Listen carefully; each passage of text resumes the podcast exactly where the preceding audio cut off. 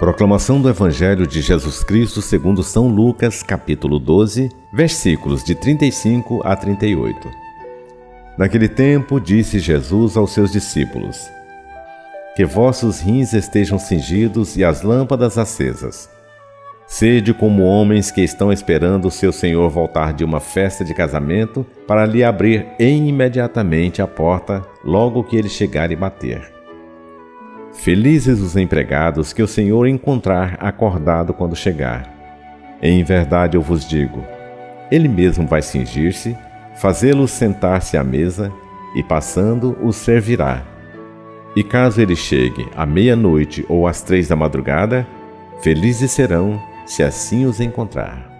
Palavra da Salvação.